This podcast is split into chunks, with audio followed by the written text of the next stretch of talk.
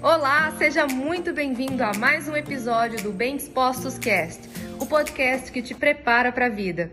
Nós somos três pilares que precisam para a nossa saúde ser integral, para nós sermos íntegros, nós precisamos ter os três pilares destra destravados, que é tanto a nossa espiritualidade, que é a instância que nós, por mais que confundamos muitas vezes, muita gente confunde com religiosidade, e são coisas que não é que são excluídas uma da outra, mas não são a mesma coisa.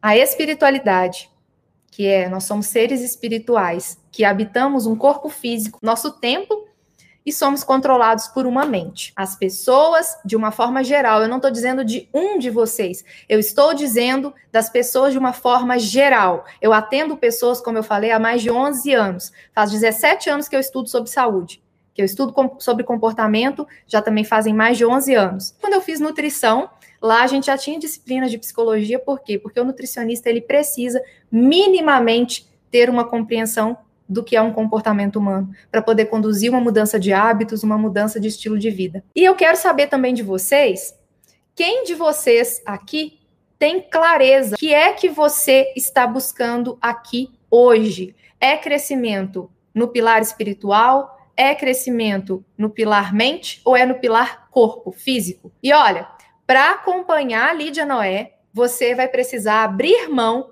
de toda a sua toda a sua vergonha, todo o seu medo, toda a sua restrição em ser vulnerável.